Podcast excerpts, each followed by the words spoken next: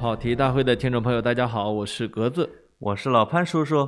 老潘叔叔你好。哎，格子你好。呃，我今天有很多的困惑，呃想问问，想问问你。哦，嗯、第一个就是为什么我收入这么低？你的收入啊，啊你的收入低，命苦不能怨政府啊啊，叫什么什么累不能怨社会。呃，我这再不怨政府，怨谁呀、多写稿子嘛。啊，没有，那个其实最近啊，一直有很多很多很多很多很多很多的年轻人嗯，想让我们聊这个话题。天哪，一个年轻人说很多很多的年轻人的时候，我怎么那么想笑呢？哎哎，我跟你说，我现在你们九九零后，我形成了一个。恶习，就让我想起了，就是说八零后还没谈恋爱，九零后都已经离婚了，是吧？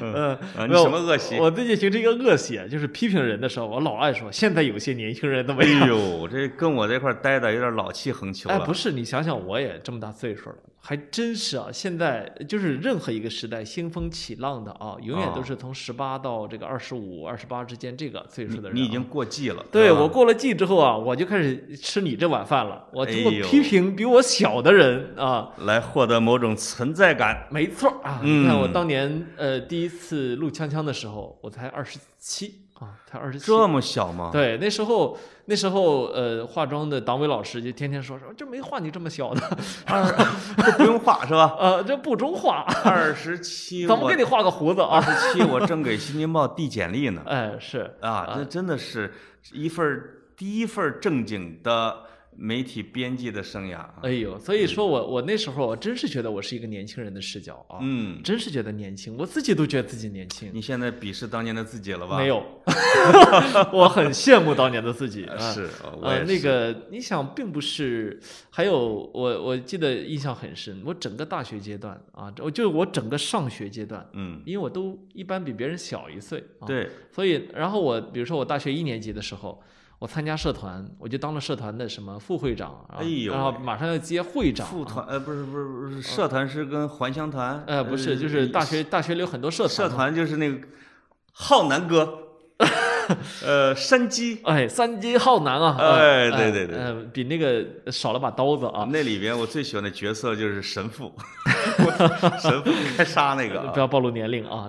这我们的年轻听众，你要你要想吸引年轻人，就不要谈你老电影、啊。不要以为我们的年轻听众不知道《古惑仔》，哦，他们是从王晶那儿跟着又去找的。我看哎呦，他们先看了圆桌派，看了王晶这大脑袋，哦，哎呦呦往前追，这这然后这看圆桌派的也不是年也不是年轻人了，不要这样子，也老同志了。哎，对，妈呀，年轻人都干嘛呢？现在哎，好玩啊！你你这个问题问的非常好。哎我最近呦啊，我最近啊通过答一百道题成了 B 站会员之后，呃呃答答对了多少道？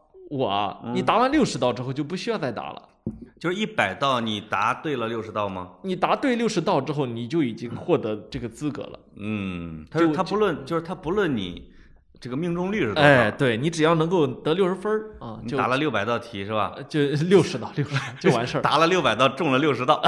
那倒没有啊，所以然后我又在一天到晚就问别人，哎，现在什么火？别人说直播，直我说直播干嘛？不是直播前两年刚火的吗？就就老潘做的那个没有，说抖音，我说前两年不是刚火了吗？他们说不是，现在直播卖东西。我说、嗯哦，那我卖，我卖，大家等着啊！我最近我一定要找一个直播卖卖东西直。播卖啊东西，九零后有什么可说的？那不是老罗们七零后现在独领风骚吗？没有，老罗已经不行了。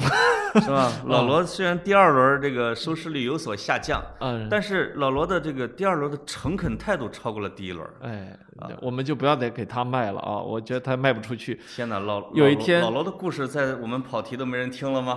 没有啊，有一天有一个好朋友给我说：“哎呦，你是不知道那个某某网红啊，给我我们出了本书给我们卖啊，哦，说一秒一秒，请请记住，一秒嗯，几万本书就出去了，是吗？一秒。我们罗哥你见过卖湖北的水果橙子，啊？那他呃一秒卖了十二万箱，还是你背不住，你背不住他便宜的呀？一分钱啊，人家是正儿八经的原价，是吗？一秒。一秒，什么叫秒光啊？嗯，所以我后来说，我说，哎呦，天天跟老潘在一块儿吧，有时候其实挺带不动货啊。挺烦的啊。老你是不是被我拖累了？老看着电线杆子亲切，你要想啊涨人，你要想再换搭档，你明说啊。我换个主啊。你现在你别阴阳怪气的跟我 聊啊，你是不是想换人？我跟你说啊，你是不是有外心？在这俩星期之前我有，哎谁想到你又成了老总？天哪！哎，老潘这个本来都找好替补了呗？是老潘这个人有一点好啊，他老重新给人一点信心啊是吗？啊！你看老潘，你快快说吧，你现在嗯当哪儿的副总裁了？啊，什么副总裁？我现在首席，哎呦，知道吧？首席，是我现在叫首席品牌官。那个呃，我这不是首席玩耍官了啊啊。C 什么 O 啊？上一个是首席玩耍官，那是你是这 CBO 啊？呃 CBO 啊哎，Brand。哎呀，嘿呀，Brand 啊，呃，主要是在 CMO 和 CBO 之间我选一个，因为 CMO 嘛是卖货的，是。我实在是不想像你们九零后一样再去卖货，那带不我还是做，品牌吧。是啊。嗯，，branding，你看那个 4A 广告公司，我们做一个 branding，哎就是这个哎是。品牌的案子。我给你一次机会啊！从以以后你再提你们这茬，我就收钱了。你赶紧的火速的说一下你们这单位叫啥名儿啊？是，这鉴于格子从来也没说过自己单位，我想收钱也收不着啊。是这样的啊，我要跟大家汇报一下，也是很多人一直在猜啊，我现在终于封住了这个格子的悠悠之口啊，他再也不能歧视我下岗没工作了。是虽然我下岗了大半年，我再也不能说啊，老潘没钱，所以我对他说话很冷淡，呃导致很多听众很不爽。啊没钱是依旧，但是工作是有的。是呃，经过了大半年的蹉跎哎和玩耍，是我我去了一个公司，哎这个公司名字叫大米和小米。哎哎，这你看我去的公司，经常要么一动物，哎，现在一农作物，没错对吧啊？大米和小米，这这五谷丰登啊。是呃，它朴实是一的濮阳农民范儿啊。对，我冲着名字去的。是他是做一个儿童自闭症的干预和培训的这样的一个机构。哎，这个事儿倒是个好事儿啊。他创办者也是一个媒体记者，也是一个深度部的首席记者。哎因为他的女儿，因为这是一位女士啊，她的孩子被一开始是被诊断成自闭症，所以她那一年一直在为这个事情奔走，还建立了公众号，还建了群，来找专家等等。一年之后呢，发现被误诊了，哦但是她跟这个事情的事情已经结缘了哎啊，她于是就就做起了这样一个创业项目。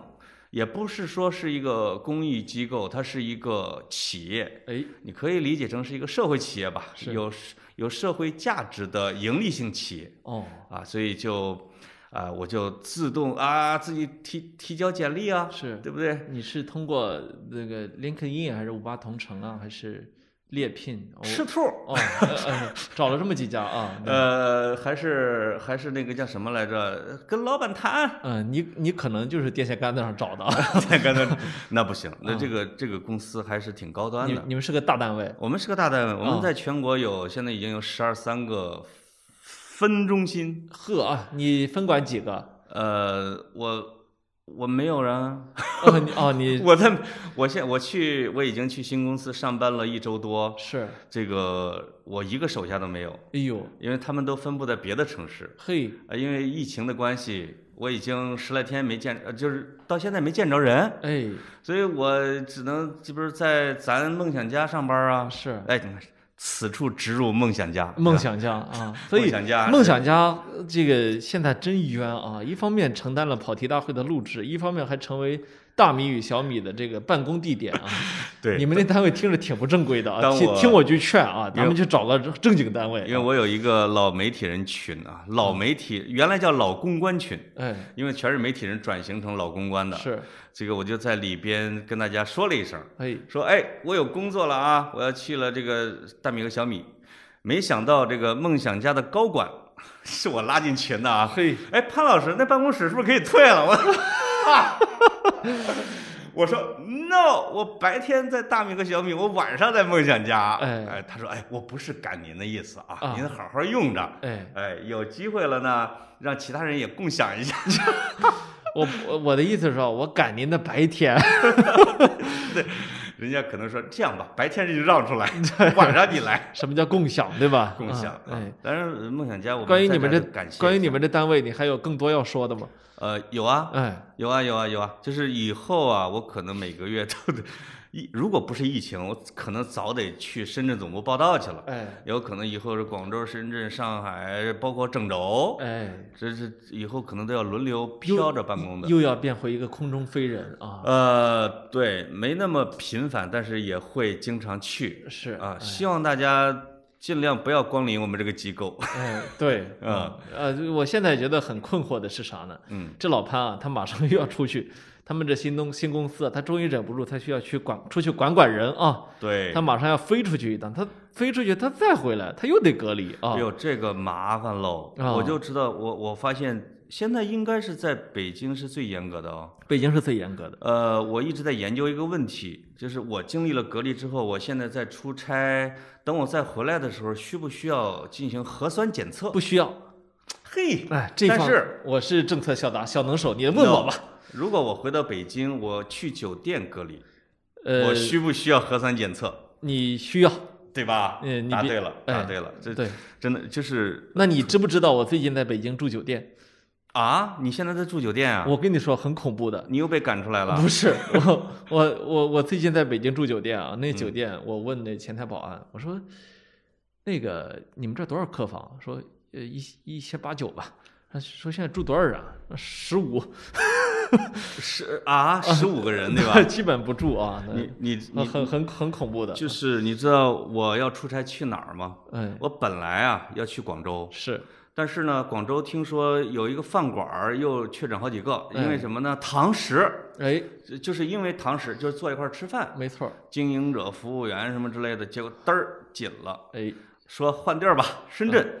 这深圳又发现贵，哎，最后这个行政人员选说选一个又漂亮又便宜的地方开会，最后选了一个我这辈子都没敢去过的地方。哎原来曾经一晚上五千的地方啊，哎三亚。哎，我就赶紧看了一下航班，从北京到这个三亚大概好像是七百块钱嘿，机票，真是你就会知道，天哪，这个时候出差也是一个这叫什么大冒险，大冒险啊所以有可能那个酒店就没几个人嘛。是，所以我决定，老潘又要跟老你，决定跟我一块儿去是吗？我决定又要跟老潘分开仨星期啊，他出去一个星期，回来隔离俩星期，所哎以呦，接下来三个星期跑题大会将不会更新啊，希望大家自己去 找点其他节目听听其实啊。我想了一个办法，就是我回到北京之后啊，哎在我隔离之前，我准备先找你隔一下，我隔两期我再走。哎，是因为，因为葛总嘛，啊对，吧？是，然后你跟我聚聚一块儿，然后后来这个流行病学调查发现有我，然后 无缘无故逮进去待半个月啊。你见了我先给我测一下。哎，嗯是没有其实现在格子在跟我录节目的时候都戴着口罩呢。是我对格子这种保持社交距离的自律性还是深表佩服。那当然，哎，我也默默的戴上了一个口罩。呃是，嗯啊，那个这十几天没换了啊，这口罩没有，没有，没有，还写着三月五号那个日期啊，哎，哎口罩上会有日期吗我？在蒙你呢，你这就信了，哎，我找着工作了，是不是一个喜事儿？是个是个很好的喜事儿啊，对吧这个尤其是在就业率日渐这叫什么升高的情况下尽，管阻碍了跑题大会 IPO 的步伐啊，哎呦本来今年计划 Pre IPO 的，但是呢啊，没想到吧，嗯。疫情来的这么快啊是啊，啊，你得你得为我祝福，是你得祝福我下一个单位尽快 IPO。是以以以洗刷我叫 IPO 是叫小杀手的 声誉。是嗯啊，你你你只要你去了，甭管扔多少资，都 IPO 不了啊。对，其实吧，也是个我本事。其实我这个新东家没有调查我这一年干了嘛。嗯，我我我经历的几个帮人家去顾问的公司，最近混的都不是很好。是是，只要是听老听了老潘的，现在都在对想着怎么散伙饭怎么吃的问题啊。疫情期间能不能吃啊？而且其中一个呢，我还把产品啊还给了老罗，哎，还去试用去了。是。但人家现在这公司这坑位费不一定拿得出来啊。老罗有一天也，我是为了我一朋友老潘直播的，但卖出去之后你不一定买得着。其 实，在这个这个老罗旁边有一个 partner 啊，就是哎直播的时候，朱肖木，哎，在他这个出现在直播间儿之前，我在老罗的那个这个办公室，我就看见，我说我是往里边一够头一看，哎，我说你弄个人弄啥嘞？他说我我我来了。朱小木就不搞他原来的那个东西，搞直播去了。哎呃，都不容易啊。俩人一块还债吧。是到你们这岁数债真多啊。就是我们老年人啊，我们中老年人，除了搞直播，然后是搞这个这叫什么大米小米，哎，实际上找工作真的挺难的。我不允许你再说大米和小米这个名字了啊。哦我们接哎呦，无意中哎啊，我们得罪了大家了。是，接下来要收钱啊。这个那个节目，这个提任何公司都没收过钱，我觉得真是良心好太好节目。太良心了啊！嗯所以我决定从你这儿开始不良心啊。哎，我 我加一句啊，我们的听众，如果你想把你的产品来做一个植入的话，多少钱我们都愿意。总之要开张嘛，是啊，五块钱起拍，我们是不是可以在听众群里面搞一个五块钱起啊，口播植入啊？你愿意我说多少句，我就说多少句，呃这么一个卖东西啊。但是要拍卖，但是要拍卖啊。哎是啊，嗯，五块钱因为起嘛，因为前几天也接到了我们这个节目平台平台方哎，发来的商业合作意愿，是，其中就有冠名权啊，哎。这个就是跑题大会加上一个，比如说大米和小米点儿跑题大会嘛，又啊没有又又植入一次，我们我们要做的是那类似那种呃恒大淘宝足球队，我们要做的是这种感觉的啊，嗯，嗯，没有，呃，其实这一期呢，我们是想聊聊年轻人的工作。哦，跟我没关系呃，，年轻人啊，你哎。们、你们老年中老年人吧，这个说到工作的时候，更多的是一种在娇嗔啊，娇就是娇嗔啊。很难的，老老潘动不动跟我说：“哎呀，格子，这个工这班是没法上。”我说：“咋没法上？”他一个月说给我八万，说要十万，怎么不给？哎，你哦知道吗？我就没法共鸣，就是我我这我这心里吧，一丝都没有荡漾。听到你说这话，我就没觉得你可怜，因为我觉得吧，就就你这生活方式吧，其实八万块钱也多少够啊。那我一个月六万五的私房钱，我现在存哪儿了？我忘了，我忘了密码了。是，嗯，呃，这是一个很大的事儿啊，忘 忘忘性大了之后，这挣钱再多没用啊。在哪个柴火垛里边儿不知道了啊？嗯，没有，这年轻人啊，我那天在微博上我发了一条，我发了一条微博啊，啊我问大，我其实发过两次，看见你发的微博了。我发过两次微博，那么其中第二次老潘闻讯赶过来替我去给读者们哎，我还回，我还回回复啊哎，，我是不是一个特别良心的回帖者？就是我不会去说转发自己的，再再再加上一句啊，哎转评赞，给你点赞，不是。啊，我默默的替你在底下回帖，因为你都不回帖。呃是老潘啊呢比我回帖多啊，还有就是呃跑题大会的这个叫什么官方啊，喜马拉雅或者是这个、呃这个对官方账号下面的回复，绝大部分是我回的。回复啊，只要写着老潘的，就是老潘回的；只要写着跑题大会的，都是啊我回的。呃，夸人的都是我的啊，哎怼人的都是你的。我不怼人，我都是拉黑，我没怼过啊！不要这样啊嗯啊！但你是读吧呢，，你读吧。我就很想跟大家分享一下大家的故事，嗯，就是我我们其实没什么用啊。待会儿呢，老潘可能有几个工作职位可以提供给大家。但哎呦，但是呢，总体来说，我们俩对大家的工作没啥用啊。但是呢，我们愿意去做大家的这样一个树洞，我们愿意去做大家的这样一个倾听者。如果大家愿意呢，可以通过我们的嘴巴，因为我们的嘴巴可能有更多的人听啊，呃，去把大家的故事、把大家的困惑、把大家这种思绪给分享出来。所以，呃，每一条发给我的私信呢，我都看了，而且我都是认真看了，但是我的回复不一定很很多，我我很多时候回就回复两字。你只是默默的流泪。呃，我呃没流泪，我很多时候就回复俩字儿“收到”或者是“好嘞”。为什么呢？因为啊，我其实不知道该怎么回，嗯，我完全不知道。我那时候我就很希望自己是这个有有有比尔盖茨那钱啊，有这 Elon Musk 这本事，哎但，是没有嗯啊，所以呢，这时候回忆就“好嘞”，告诉他呢，就是树洞有回声。对对你，往里面说我的人生很困惑，我就是里面那传出来人就嚯 我就这嚯啊，是吧？啊，让让你知道呢，这有一个回回回响啊。对。好，给大家稍微的念几现在。回想吧，树洞。呃，先是评论区的，评论区呢找几条啊，你看一个是第一位呢获得了最多的赞，说我属于主动型失业，去年辞职，本来打算今年重新开始，不曾想到再也回不去了。哎呦，这是好多人的一个共共识啊。对，我那天在听那个，在听一个呃，不知道呃那个那 podcast，我以前不听啊，但是我在听听到说这个你们以前那行业的 Airbnb 啊啊，还有这个梦梦想家以前的对标企业 WeWork，呃，WeWork，他们现在的这个场景啊，包括嗯 Airbnb 现在其实今年本来要打算 IPO 的啊，呃，但是忽然他从对他从三年前就表示要 IPO，但是忽然今年变得情况这么艰难啊呃，，民宿业基本上跌入冰点。啊垮掉了啊，所以在在砸钱来去呃维持运营。对。那么 WeWork 呢，干脆就是呃日本软银的孙正义撤资啊，啊，WeWork 跟 WeWork 跟他的 CEO 啊，帅哥 CEO 的有作有很大的关系。也有关系。对对。我，们梦想家比他好一百倍，现在啊，没错啊。然后呢，呃，下面一个说大四考研基本失败，offer 还没投过，所以我已经失业了。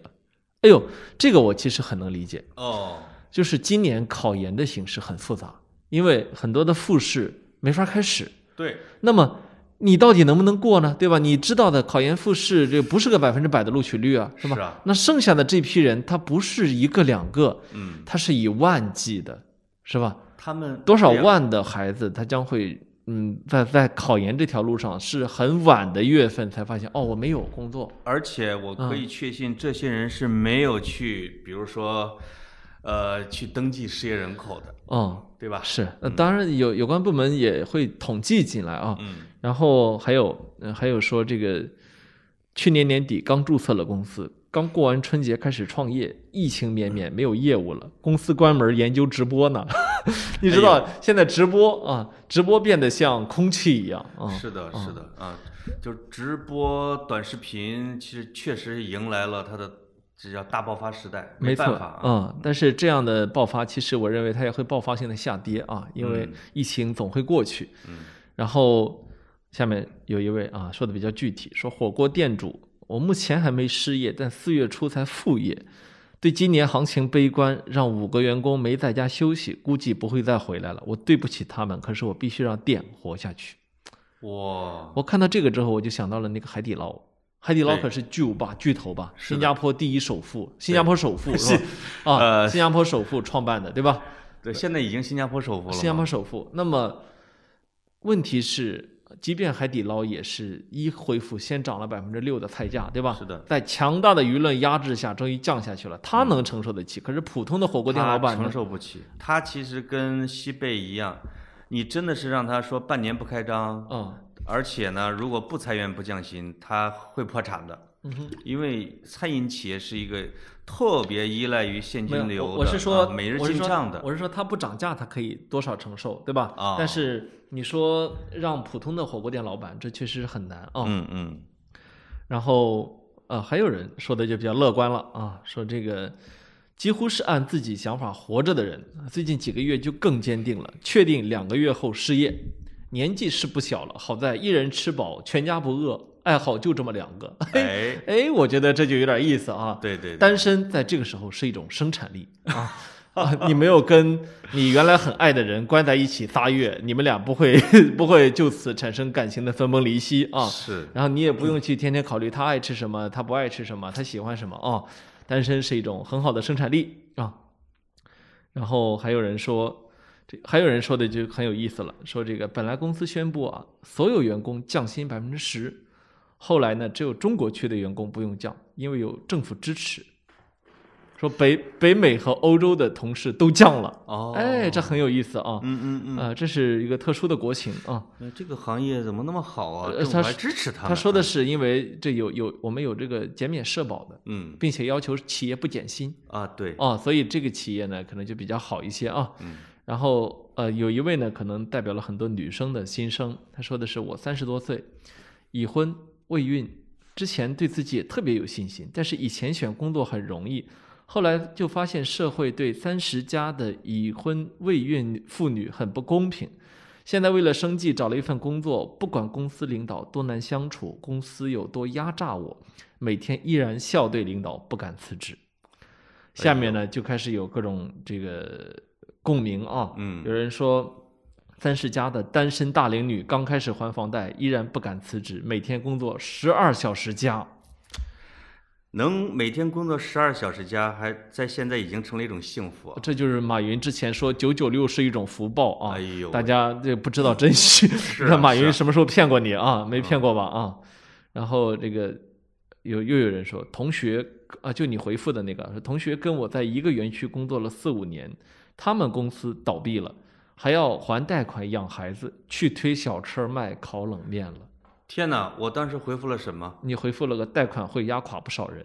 哦，对，这个我等一会儿我会讲这个啊。是啊，然后还有人说帝都啊，这是个它的位置啊，本来说要砍的部门，刚好疫情雪上加霜就给砍了，给了一个调岗的机会，是下车间，基本不会去的，相当于被辞职了，算是失业了。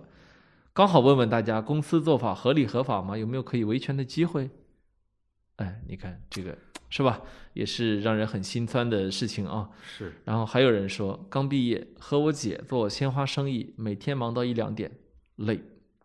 哎呦。啊，然后还有人说，自由摄影师拍活动会议为主，疫情期间颗粒无收，整整两个月没有收入，正好在家照顾骨折的女朋友。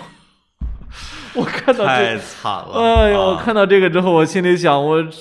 是，他是拍会议对你做了什么？会展的，哎，他现在总不能拍直播间吧？现在最影响最大的几个行业呢，就包括会展、会展、旅游、电影，全都是颗粒无收的行业。是，嗯嗯。然后那个下面还有人说说，去年生娃辞职了，准备过完年找工作，过完年投简历石沉大海，非常难找工作。孩子还小，索性等夏天了再看看吧。哎，所以这里面其实涉及到很多。已婚女性的问题，尤其是已婚，我这个岁数的女性，哎呦，如果没有孩子的话，很多公司都不敢要。为什么不敢要呢？因为觉得你是一个有可能是要生孩子的。嗯，那么因为这个原因呢，很多公司觉得不划算，对吧？天哪，这是一种事实上的年龄和性别歧视，但是呢，好像大家对此呢无计可施。在这个年纪，在今年都我都不忍心骂这些公司了。是他招人都已经不错了，是是。啊，你不能够去为这个去骂一个具体的企业，因为人家也是要活下来的，对吧？对啊，我们他他必须要有很多的办法活下来。整体上是谴责这一个，是今年呢，大家都不容易。我正好趁你找的的时候，我我穿插一个励志一点的，励志。哎呦，我的一个哥们儿。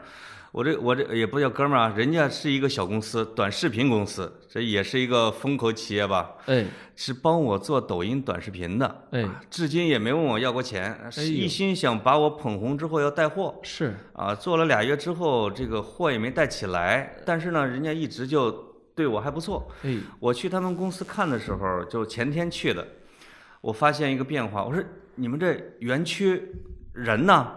他说。这个过年回来以后啊，这个发现我们十一个公司现在只剩两家了，就是有九家已经没了。他说这个孵化器倒闭了，就是就是就是这个大业主倒闭了。哎啊，那我说你现在搬了，为什么搬了？他说我搬到了一个面积小一倍的这样一个办公室。嗯我说月租金多少钱？他说五千五，五个员工带老板六个员工。在比咱们这个格子间还要小一半的这个格子里边，哎呦，一个月五千五百块钱的租金，哎呦，他说，但是我到现在为止是呃，工资一分没少，而且一天没有拖欠。他他那天呢正好天热，他他送我下楼的时候，他说，哎呦，他说今儿穿秋裤了，有点失策。我说你穿秋裤干嘛？都四月份了。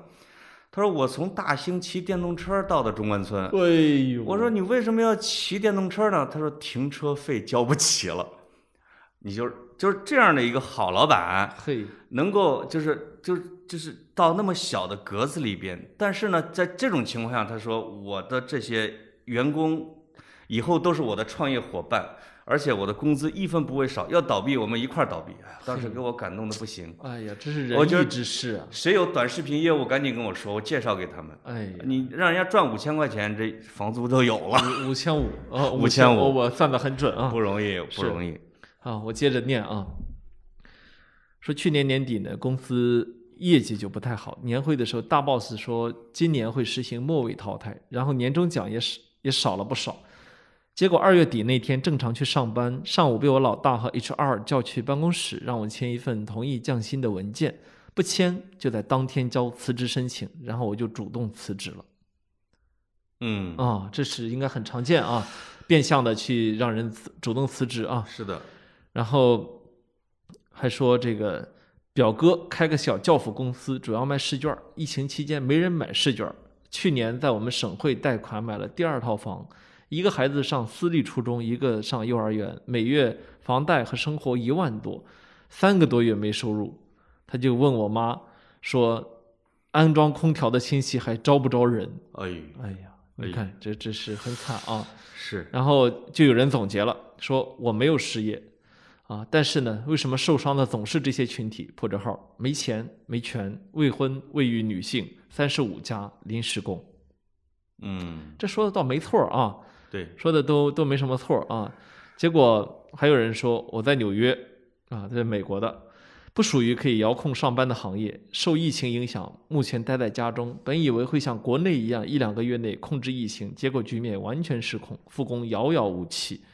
然后下面就有人说。你有下下面有人独立的回复我说：“你有美国朋友吗？那里失业人最多，最有利于你收集素材。”是，啊，这个嗯虽然他是在讽刺我，但是我觉得他意外的很搭这个啊。当然，这里的我的这一百多条一百多条评论啊，就念不完。但是呢，嗯我想去转到去念一下我们的私信，嗯嗯，私信嗯里面的内容其实要更更加丰富一些。对，在念私信之前，我念最后一条评论，啊说我是格子的粉头，我失业了。啊，我想告诉我想告诉这个听众，你没有失业啊。让他到我们这个梦想家办公室来上班吧。呃对，我们现在还缺一个什么人手，你知道吗？嗯、寄 T 恤，哎，你知道寄 T 恤是多么大的工作量吗你这？样老潘哼哧哼哧的用手给大家寄啊，哎，你顺便给大家在 T 恤上签个名啊。啊，想想不不那就穿不出去了。想让老老潘签名的，一定要私信告诉我一下啊。那真穿不出去了啊。嗯嗯，没有，那我就我就念一下。你读你读私信吧，我私信有几个好故事啊。私信里面让我觉得有一些很那个的啊。这个私信呢也是一个海外的，他说坐标多呃，我在这里我要说清楚，我念私信是我在我发那条微博的时候我就跟大家说清楚了的，对吧？对我说私信评论都行，我也想把你的故事分享出来，对吧？对对，然后另外呢，就是我不会说任何人的名字，嗯也不会说 ID 啊，也不要说国家。嗯，呃对，有有有一个不能说国家的 啊，那个挺好玩的啊嗯。别的我我们是我我们说这是一个群体性的树洞啊，它不是我拿我你只讲给我一个人听的，对吗？它是我们可以分享给大家的好故事。呃，呃坐标多伦多，目前没有失业，三月中旬开始在家上班啊。公司大 boss 信誓旦旦对媒体说，今年不会因为疫情裁员，但实际上我的很多项目都被拖延了，就没有以前那么忙，所以危机感很强。然后加拿大政府撒了很多钱给失业人员提供帮助，靠失业金也是能暂时渡过难关，但中年人合适的下家真不好找，所以当然就很担心目前的舆情对华人求职不友好嗯，啊，这是一个这是一个未雨绸缪的担心啊。对，下面这个呢是一个呃云南的农民啊发给我的，是呃是一个女士啊，说今年对于我们是农民打击很大，说他们家在云南的一个小县城，结婚后呢 借钱建了十亩花地种玫瑰，十二月份的时候下了大霜，只有三分之一的花卖了钱。疫情期间呢，情人节的花由于交通不便采了都丢了。嗯，啊，就是一情人节这个大大的风口没赶上啊。对，今年白辛苦了，人工钱不算，还欠了地租和肥料钱。说有时候也羡慕工厂停工的，至少可以暂停一下。可我们地里的植物你必须照常管理，家里两个小孩子都是靠父母打零工接济，这样的日子真艰难。哎，哎，这就让我想起以前在农村的时候啊，我们确实有这个问题，就是你但凡种上的东西啊，你一年到头就得不停的辛劳，你没有哪天说老子今儿不干了，或者是的，我今儿请我今儿请病假，老板啊，我今儿请病假，我请一个星期病假，没这回事儿啊。你要你要是坐办公室的，你更可以一天到晚在那儿啊拿个报纸喝个茶，对吧？对不起，农民作物它是非常非常诚恳而且直接的，即便是你好好的照顾它，风雪雨霜也对你很不客气啊。有时候一场冰雹，基本上你比如你种一葡萄，全给你砸了。对吧呃，然后接着往下说啊，这下面这个故事就很有意思了。这个国家我不能讲，国家我不能讲，是我们的一位老听众啊。这个老听众呢，他之前呢曾他他之前呢那个有过很传奇的经历啊。他的传奇经历呢，就是他曾经在他打工的那个国家的监狱被扣押过好几十天。这个好几十天呢，并不是他主动的啊，而是因为他呃，就是作为一个替罪羊吧，很有意思啊。但是他就会发现啊，现在呢。因为冠状新型冠状病毒席卷全球啊，他们公司呢，当地员工大多都离职了，中方的员工也开始打离职报告。但是呢，这个他们从这个国家呢，这个飞机停飞了，离不了境，同时呢还拿不到工资。然后说最惨的是什么呢？是已经离职又无法离境的那些员工，每天还得扣十美元的生活费。然后这个国家的首都呢，已经封城了大半个月，所以。现在他们的问题就是长期长期这么下去，有可能首先当地就会有民变，哦，啊，他们自己的处境呢，那就更加的复杂而艰难啊。对，这个听众千叮咛万嘱咐我一定要注意保护他的隐私，所以关于他隐私的部分呢，我就一点都没有讲。但是呢，我跟他约好了，他的故事非常的精彩。如果哪天他离开这个国家，并且决定再也不跟这个国家产生任何的关系。我会把他的故事详细的分享出来，非常非常有趣的。他可能离开这个国家的过程都能拍电影了。哎，没错没错。所以他他们就是我收到了特别多特别多这样的啊，你比如说还会有人说他们毕业之后去了央企，但是很因为他看过很多很多年的《锵锵三人行》啊，就是属于那种比较有独立思考的人，所以他觉得。他下定了决心离开了那个领域，然后呢，又希望能够去，比如说，呃，到教育领域去帮助其他人，就很多很多这样。就是我有时候总感觉我们的听众，他很多人就像一束光啊，就是他自己也是一束光。也许呢，他只是一束微光，对。但是光和和不是光的区别就很大，对吗？你只要是光啊，你就能够去发出一些亮啊。然后这里面有一个人说。他说年前辞职的，因为他说的辞职的原因是什么呢？公司年假太少，就三天，他他要回老老家带老妈去医院看眼睛啊，他就辞职了。后来呢，疫情来了啊，因为回来的时候路过过武汉啊，结果本想在家找工作，可是投了一大圈简历呢，一个回复的都没有啊，没办法，又回回广东了。可是回到广东也找不到工作，说自己年纪大了，也没有技术。面试工厂说每天晚加班到晚上九点，说完全受不了。嗯，说再这么下去我要回老家，就是反正能理解吗？就是絮絮叨碎碎念啊。对，生活就是很具体啊。我大概先念这么多。他可能都这些啊，他都没法对别人讲啊。通过私信里边给你絮叨一下，或者说通过这个渠道呢，跟我们的听众一块儿来分享一下他的故事。对我整体听下来之后，其实。不是特别伤感，或者是发愁，我我反倒发现大家有一种温和的接受现实这样的一种感觉，没错，对吧？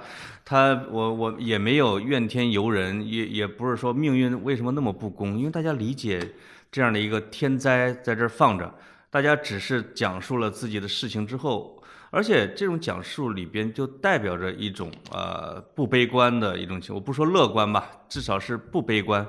因为我能预见你的下一步，这个下一步一定是说我还要再去找一些东西能够养活我的，能够养活我的女骨折的女朋友的，对吧？这些东西，呃，我听着之后还是挺感动的。嗯，另外里边有一个回帖，我其实想发表一下我的感感想。为什么我给那个说摆摊儿的那个人回了个帖，说贷款会压垮一个人？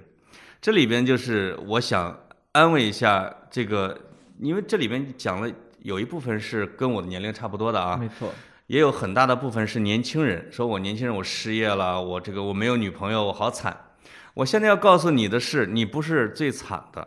大家会看很多的，比如说一九三零年代美国大萧条，或者大型的这种股灾的时候，其实最惨就是从那楼顶上往下飞的那些人是什么年龄段的？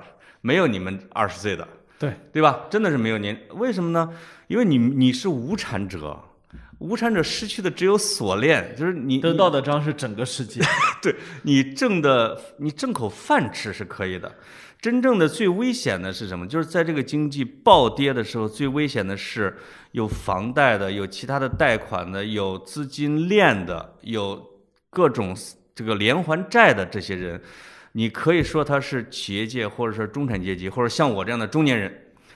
比如说有一套以上的房子，而那一套房子一定是贷款，这个贷款他可能平时说只有一万多块钱的月供，哎，但是当你失业的时候，你就会发现这一万多块钱的月供会压垮你，这个时候就会发生，比如说金融风险或者你的财务破产。他跟年轻人说：“我没找着工作，我这只好每天吃泡面。”那个感觉还是不太一样的。但是现在的问题在于，其实买房年龄已经大大降低了。所以你看到我刚才念的好多人里面，他都是三十左右，有房贷，有房贷，把三十归为中年吧。啊，真的是，因为中国年轻人买房的时间大大的低于西方，对吧？是的，大大的低于德国、美国、英国的统计，对吧？对，所以。我我能理解这些年轻人真实的压力，然后，所以你这时候再去回想我们以前那些网络流行语，你会觉得那时候可能有点矫情了，对吧？叫什么？我太难了呀，什么这些啊？其实那个时候吧，都是，比如说加班加的时间长了呀，对，或者是这个给女朋友生日挑不到好的礼物啊，是吧？类似于这样的。那么你今天。让你见一次真正的大很大的，就是有可能我们要走出目前的困境，需要花很大的力气啊。嗯。那么让你见识到一次真正的大的转折，真正一次真正的全世界级别的危机的时候，你才会意识到，哦，那个东西叫做难，刚才真的难。对，刚才你讲你播的是啊，你那些我们听众的陈述里边。我很少听到说难、痛苦这些词，没有，没错。当真正的痛苦或者说艰难来临的时候，人们只需要去白描，哎，比如说我今天没饭吃，我明天没饭吃，我后天也没饭吃就可以了。哎，你不是说我饿，是吧？实际上，刚才你讲的那些，其中有几条只是简单的讲自己在做什么，在经历了什么的时候。我我已经有一点点这个小涟漪在心里边，我觉得天哪啊，就是因为产生了一些共鸣或者共振在里面。其实当你去读 Henry Miller 的《北回归线》《南回归线》的时候，你看他在那里面的生活啊，你会觉得哎啊，是是，你能不能接受啊？你好像不能，对吧？那么还有就是呃，如果呃我们会看到像目前这样的日子，他他如果再持续下去的话。恐怕我收到的将不是这么乐观的私信和这么乐观的评论了，对吧？我之前的时候发过一条，我说有没有感觉到经济压力的？三百多人回复，基本上都是有经济压力，对吗？嗯。但是那个有经济压力和经济压力它弄垮了你是两件事情，对吧？你稍微的少买两件衣服，吃饭在家做，是吧？稍微节省一点，这不这不算太大的压力，这在全世界。人类历史上这样的事情是永远都会发生的。我们现在就不论是听过大家讲，还是在聊，其实还停留在一个美好时代的，就是我们还尾巴上。对，就是比如，因为你格子你年龄太小了啊，就是我说了你也不知道，就是我是从生下来没有经历，就是至少在这个国家是没有经历过大萧条的，嗯，对吧？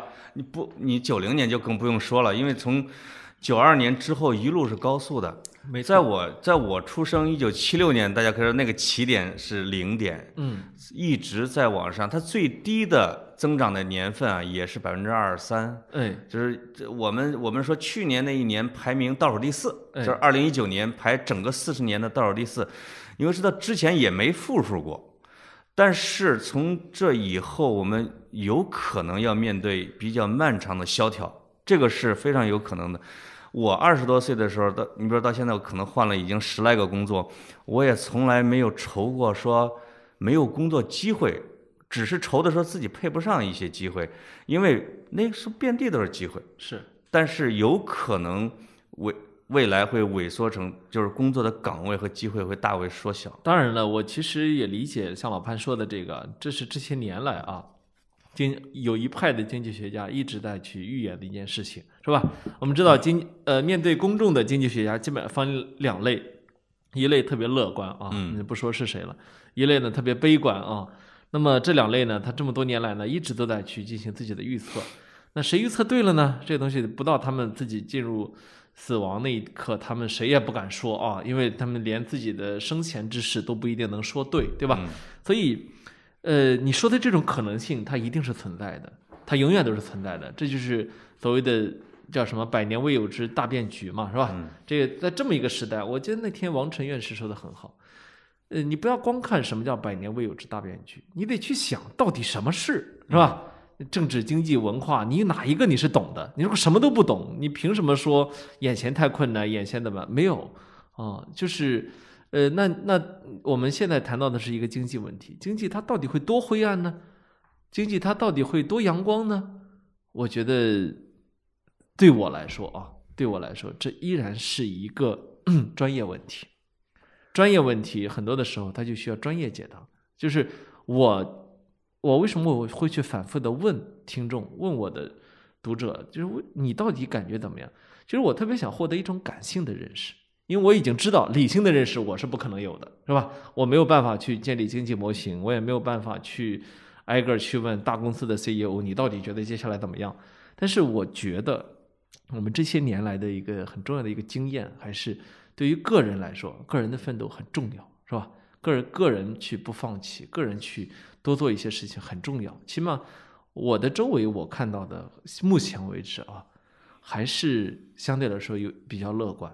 嗯但是，所以当我去看到我们的读者他这么多的悲观情绪的时候，我是受到冲击的。嗯，呃，这个可能我在他们那儿有一定的代表性，我整体是偏悲观的。嗯啊，但是这个自因为自己呢，比如说不是经济学家，是，但自己可以看西方的、中国的，看这一派的、那一派的，没错。再根据自己的直直观感受，对吧？就是去对未来有一个自己的设想或者是预判。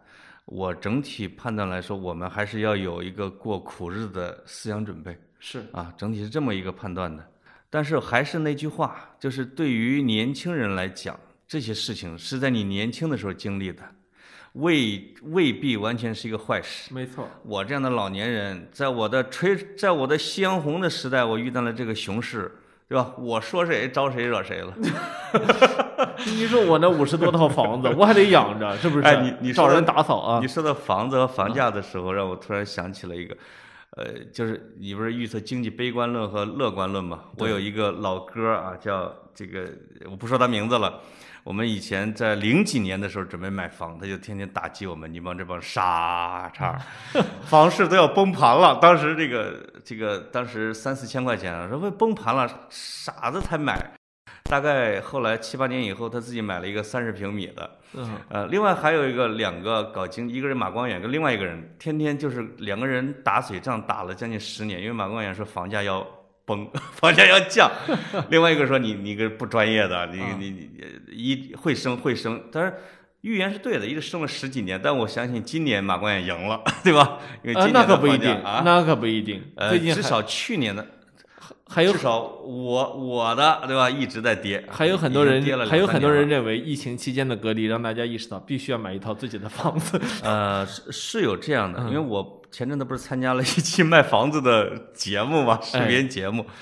呃，疫情就是大家回来以后的交易活跃度是远远大于去年，没错，因为那是一个实际上那是两个月来积累的一些需求啊，跟跟一些人的一些想法，呃，有交易了，哎，但是从整体来讲，它的价格还是在往下走，因为哎成交价在往下走。是因为为什么呢？因为我不断的接到中介的电话，说大哥 多少钱卖不卖？我我说怎么又下去了？这是下去了啊！是他说这时候能卖就不错了啊之类的啊。是他确实其实在往下降。其实我我倒是觉得呢，大家可以保持一定的信心啊，因为呃，目前为止呢，我们是唯一的唯一的可以复工复产的国家嗯啊，可以完完正儿八经的，几乎唯一啊，正儿八经的复复工复产的比较，就是有一定体量的经济体啊。嗯在这个情况下，我觉得这时候一定要相信奋斗的价值，一定要去，如果眼前真的有危机，也一定要在这个时候为自己去争取一些缓冲的机会，为自己去争取到一些缓冲的资本。这里边就说到了这一点，就是我们不管对于宏观经济的预判啊，未来是偏乐观还是偏悲观，实际上怎么应付眼下的困难，是我们跟听众要探讨的。没错其，实也要也要来跟大家鼓劲儿的这个东西。哎，二十这好多年前，那时候不是有一本书特别流行，叫《谁动了我的奶酪》啊？当你的奶酪被人拿走的时候，你就，你你接下来要做的就是埋头去找下一块奶酪。其实这本书就讲了这么一句话，卖出了四百万册。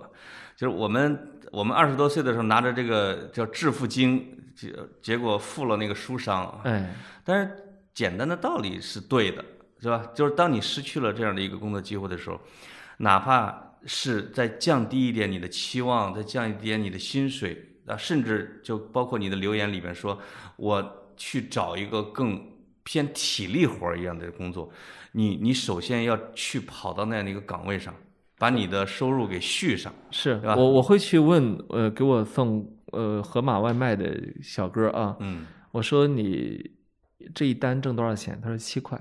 我说你一天送多少单？他说五六十单。我说哦，那你一月差不多一万二。嗯他说对，差不多是一万多块钱。说嗯收入真是低。我说不低，对吧？你这一万多块钱，我相信他在北京住的条件不会很好啊，他也没有什么交通成本，因为他有个电动车。嗯，那么他吃的应该也不会特别特别的那个啊。对，所以我说，你这么下来，你一个月能攒个八九千块钱呢，是吧？对，对于很多人来说，七八千、八九千块钱，那么一年下来呢？一年下来，你攒小十万块钱，对吧？我觉得对于一个年轻人来说，这就是一定的资本。有了这样的一定的资本之后，你其实就可以去谋划一些事情，对吧？疫情期间我，我对我自己最大的一个观察就是，原来闷在家里面是真的会出很多生产力的。呃，最近这几天我完全，我我不知道为什么，我可能前一阵写稿写多了，我、嗯我我得了一种停不下来病不。失眠啊 啊！嗨，我以为你停不下来继续生产稿子啊。哦，这个失眠，这个失眠很有意思，它它是会定向的失眠到凌晨两点到三点之间，然后呢就昏昏昏沉沉的睡过去了，然后从差不多十点十一点之后，微信不就不响了吗？嗯你这时候你去找老潘聊天，老潘说：“格子啊，你不懂我这个岁数，是吧？”然后然后对面就没有声音了啊！其实你也不懂我，哎啊哎，是我在十二点之后还在小区的长椅上沉思，望着星空。对他，你只是不希望被我明天的早餐在哪里？不希望被我打扰啊，所以呃养我就养成了在这段时间读书的一个习惯。啊，哎呦，越读越快，你知道吗？我好多年读书没有像现在这么快过了。我我我有时候我早上一醒来，哦，昨晚读完了两本儿我会我我会很惊讶，我说啊，我怎么读完两本了？因为我这些年其实读书越来越慢了，对吧？然后呃，像疫情来了怎么办呢？把把那个与疫情有关的，我我认为我能买找得到的好一点的书都买来，好看完了啊，然后看完了之后觉得，哦，其实这事儿挺有意思的，对，好，有点了解了。然后发现，呃，我的偶像学术偶像之一，那个 Jerry Diamond，他出新书了啊，出了本《巨变》，好买啊，买来之后把 Diamond 的以前几本书忘了，忘了写了啥了，再买来翻。哎，我觉得这样的一个阶段的积累，让我反而很感激这个隔离。呃，其实我觉得我不是说这样做是对的，只是说对我个人来说，它某种程度上储备了那个拉弹弓的那个劲儿。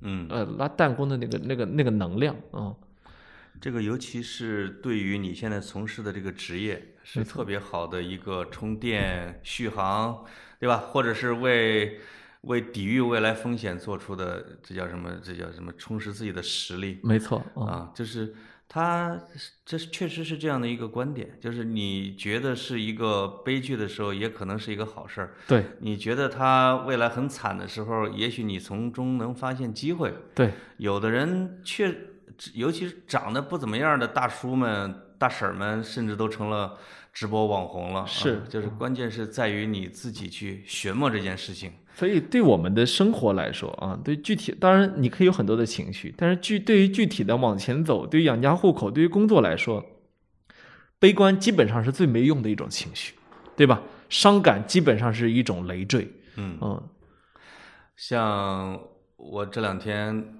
在翻那个卓别林的《摩登时代》啊，《城市之光》啊，就当然它是一个批判性的，它是批判当时的，比如因为这个卓别林在批判的当时的，比如说资本家的那种的，但他描摹的一个现状，就是卓别林本身这个人物形象在这两个影片里面是很积极的。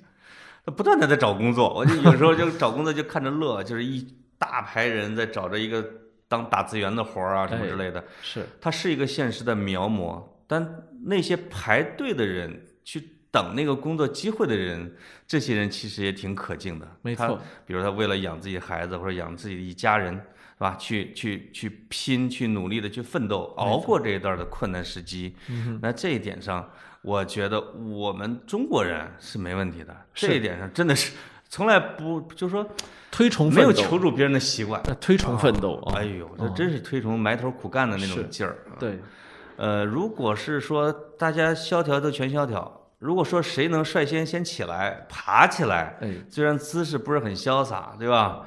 那有可能是我们这一波人啊，是嗯真的是有可能的。对，嗯。所以接下来也请大家继续去分享你关于成功的故事，你找到了工作的故事，哎呦呦，你有一点点进步的故事，对吧？你这一说哎，你这一说提醒我了啊！哎，我们将要分享几个工作机会，我们要把节目从线上做到线下。我觉啊得等接下来这一段时间，我跟格子其实可以在微博上找一些这个去发布一些招工信息。没错，真的，这个招工信息并不是说去干体力活啊，还是有一些别的。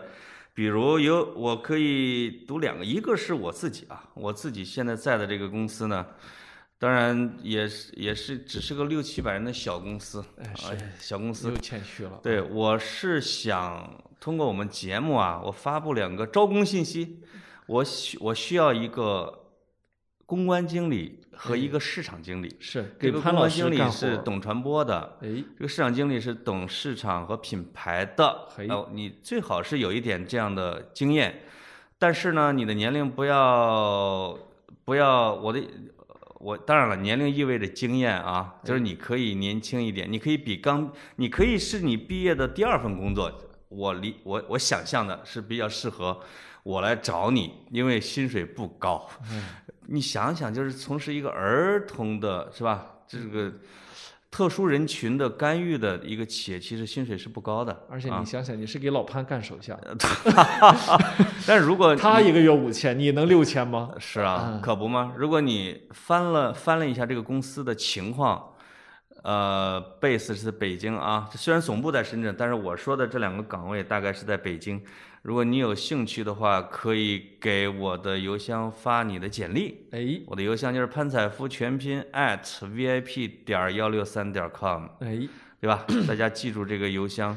不要只给邮箱发 T 恤的设计图案，要记得发简历啊，是的，你要你可以发简历，我我觉得我们可以聊聊，对吧？哎？是，呃，虽然这个比较菲薄的薪水，但是在这个环境里边也是为社会做贡献啊。哎，另外一个，我今天收到了一个朋友啊，这个朋友我没见过面，他给我发的微信，他是这么说的：“尊敬的潘老师，一听这个就是一听就是没见过面的朋友，说这个我因为这个年轻人在天津开了一个书店，叫内山书店。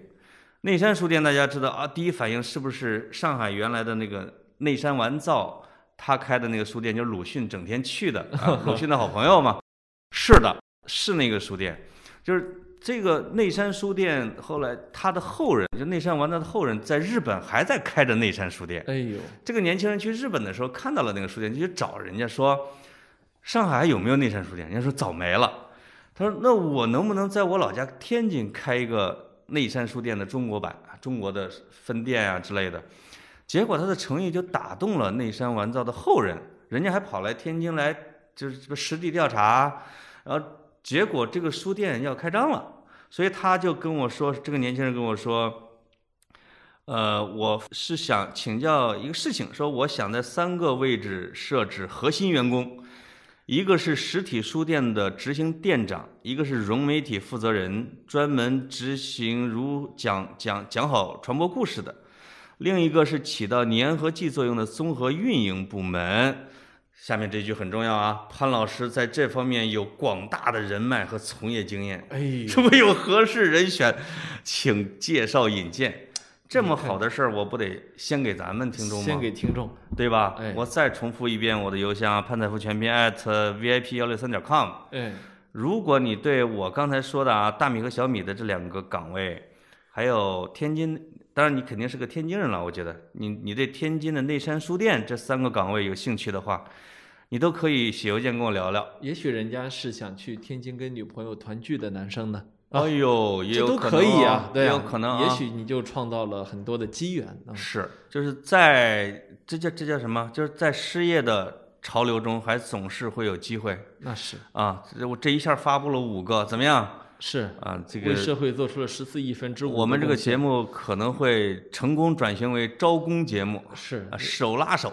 上一期上一次做电商，反正失败了，试试看，试试看那个赚差价，中间商赚差价怎么样？这次没有差价啊，哎同志们 啊，我我我我我觉得大家可以考虑，大家可以考虑，嗯，虽然不一定有什么好的待遇，或者说特别稳定，但是呃总是个机会吧，对吧没错啊？嗯。下面格子也有他要招工信息，哎，我想你们报社招人吗？我想招我想招五十个助理都不给钱那种 都不给钱啊？啊，对。嗯，其实挺好啊，我们也希望有一天，我们说啊，跑题大会招五百个员工啊，Pre IPO 路演啊，对对对对对，但是群演，是嗯，但是挺好。我觉得最近呃，大家可以收听到跑题大会的途径越来越多啊，包括那天老潘分享了小宇宙是吧？啊那个 app，对，然后还有就是也欢迎大家去苹果的 Podcast 上面。播客上面去收听，嗯呃，据有的朋友说，我们所有的节目，我们所有的平台在那上面音质是最好的。我哦我没有去认真的分辨过，但是有朋友认真的跟我说过好几好几次。说到有对有一个人是这么讲，对吧？呃，有朋友跟我认真讲过好几遍。那鉴于，格子现在对声音有一种变态般的迷恋，哎我们可以去听听 Podcast 上面他的声音。是，所以请大家顺便在上面给我们打个五颗星星哦。我们我们这趟拉活不容易啊。这个另外，我们这个节目在喜马拉雅上哈已经口碑榜又前进一位，成第十二名了。是我我都很好奇，为什么前面还有十一个人啊？呃，是一个什么节目啊？大家太不努力，再不给我们打分儿啊，再不打五颗星星，我们就失业了啊！嗨，行，好哎，到这里，好，拜拜。拜拜。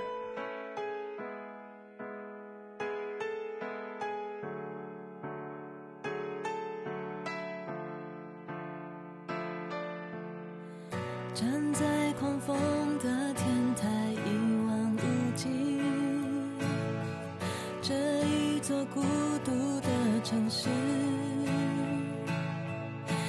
在天空与高楼交界的尽头，谁追寻空旷的自由？阳光铺满这一